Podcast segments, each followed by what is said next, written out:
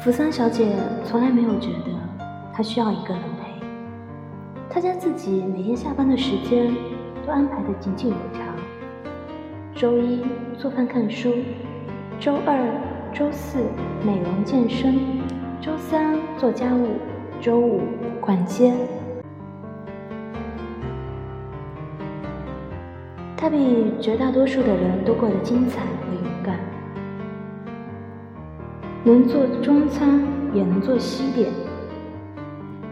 懂茶道，也懂咖啡拉花，还懂鸡尾酒的十八种搭配方法。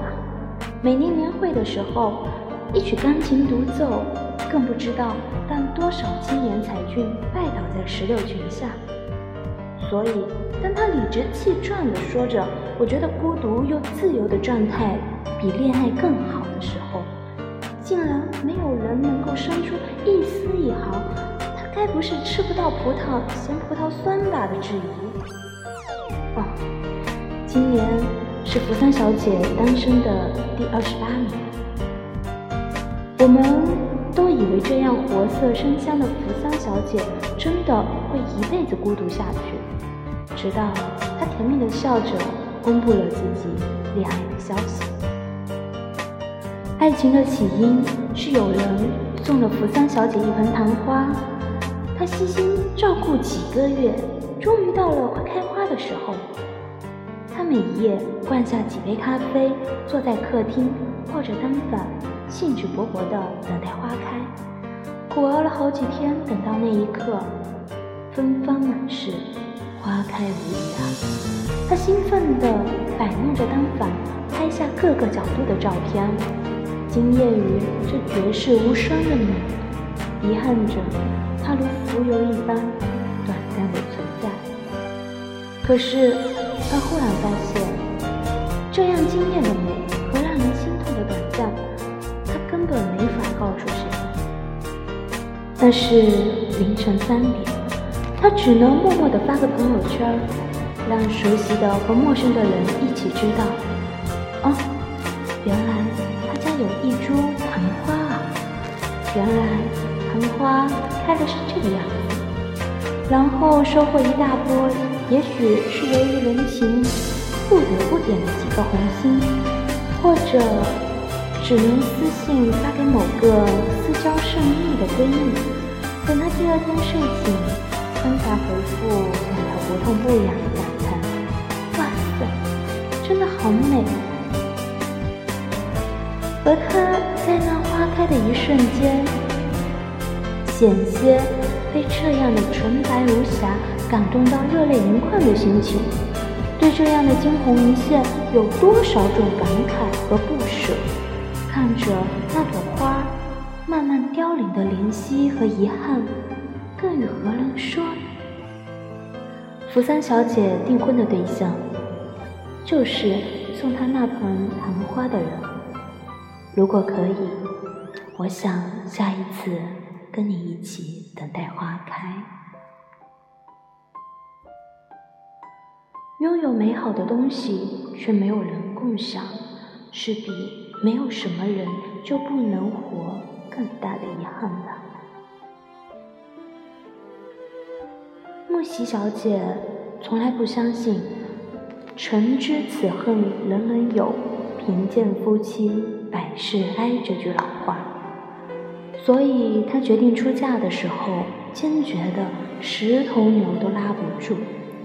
我依然记得，他昂首挺胸的站在客厅，对着持反对意见的父母说：“他虽然现在什么都没有，我们会一起创造的。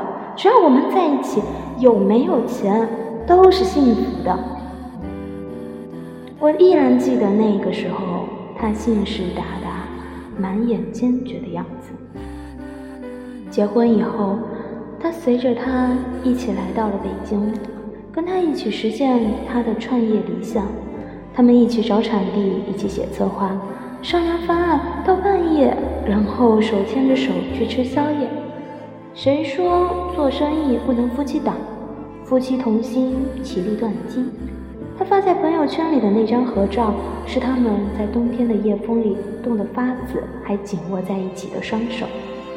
他们一起从地下室搬到了五环外的小单间儿，又从小单间儿搬到了三环里的一套小居室，最后的住所是二环里一百零三平的三室一厅。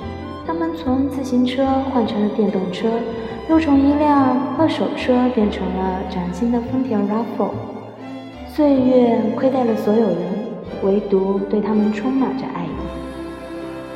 钱对于他们再也不是问题，可是他却觉得彼此能沟通的内容越来越少。他们有多少个夜晚，都是在不知道明天怎么过，或者这三种广告哪个更好的忧虑和讨论中度过。终于熬到了岁月静好，成为老板的那一天，他们都惊讶地发现，他们夫妻五年，原来竟是这样陌生的人。他们离婚的日子。距离公司挂牌成立的时间不过一年，我们不是败给了不能同担的苦，而是败给了不能共享的服务。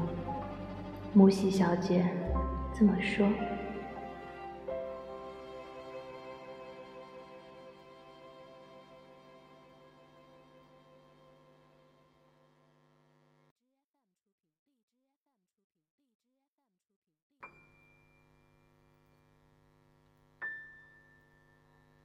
因为已经等待了太久，所以才更不能辜负自己的等待吧。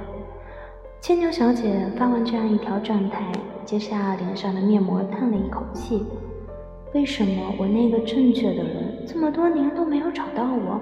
他再找不到我，我就真的扛不住了。今天是他被相亲的第十六次。”牵牛小姐一直声称自己并不是个挑剔的人，而他择偶的标准也非常简单：没有高低胖瘦，没有车房钱值，甚至连长相、学历、对方的情史、家庭都没有要求。我才不是一个只看表面的人，牵牛小姐说：“我只是想找一个心心相印的人，他懂我就好。”一号相亲对象因为太喜欢玩游戏不够上进而被 pass，二号相亲对象因为太过少爷气不够成熟，三号相亲对象因为不懂他喜欢的阿西莫夫和蒋勋，他从未遇到过合适的那一个，他一直在等着那个正确的人跨越千山万水向他走。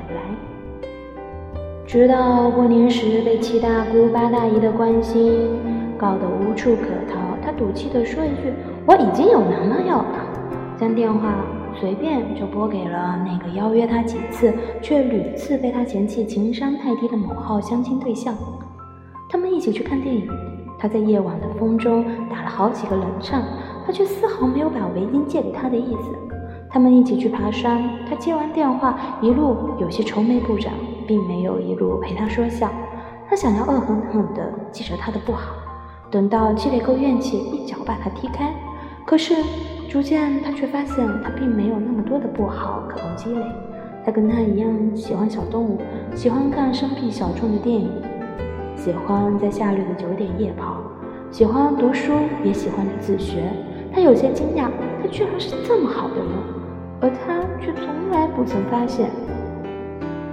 海底月还是天上月，眼前人是心上人。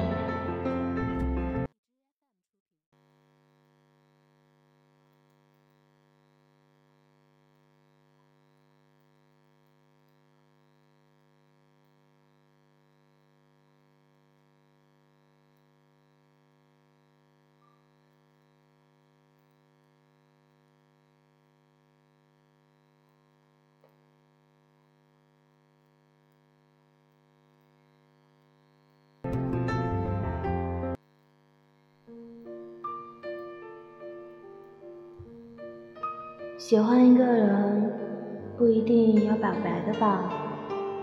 百合小姐苦恼地嘟起嘴，将前面的一个布丁戳得稀烂。其实我也在想呢，我虽然是喜欢他，可是我们会不会真的不适合在一起呢？你看他那么少言寡语又爱宅，肯定不喜欢我这种闲不住、爱尝新的这种类型。这是百合小姐暗恋一个人的第七十六天。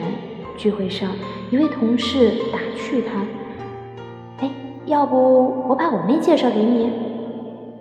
看着他笑而不语的神情，百合小姐终于借着一点酒劲儿向他表白：“其实我挺喜欢你的，要不你也喜欢我试试看？”他的脸飞快地红到了脖子，轻轻地握了一下他的手。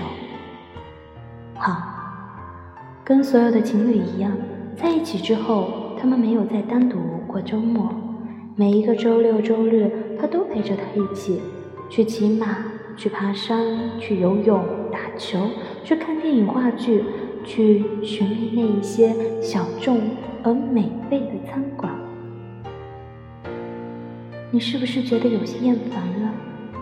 他看着他斜倚在沙发上，掩不住的倦色，小心翼翼地问道：“要不下个周末咱们在家待着算了？”“不用，出去玩挺好的。”他笑了笑。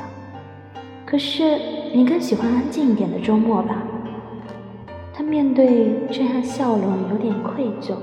“都是我每周要拉着你一块儿出去。”我喜欢那样的生活，可是我更喜欢你。他说：“如果你还单身，也不要放弃对爱的期望，用爱自由和爱孤独伪装自己。你可以将自己过得很好，但这并不妨碍你去爱上另一个人。如果你没有钱，也不要断了所有对爱的念想。”要知道，还有那么多的夫妻，他们的爱是死在幸福里。如果你并没有确定要追求的人，就不要拒绝所有。有的时候，对的人不在万水千山，却在你身边。如果你不确定表白之后或是在一起之后会怎样，那就至少去试一试。你不知道一个人可以为另一个心甘情愿的去放弃和改变到什么程度。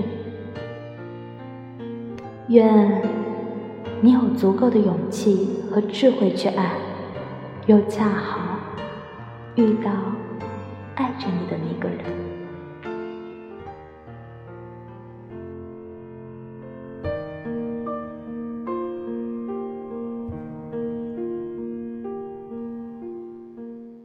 Hello，大家好，我是你们的老朋友自由的杨咩，也是纯梦女王。我很久没有给大家录了，希望大家没有忘记我的声音。今天给大家带来的是一个简书作者陶瓷兔子的文章，希望大家能够喜欢。嗯，也希望我的声音能够一如既往的陪着大家。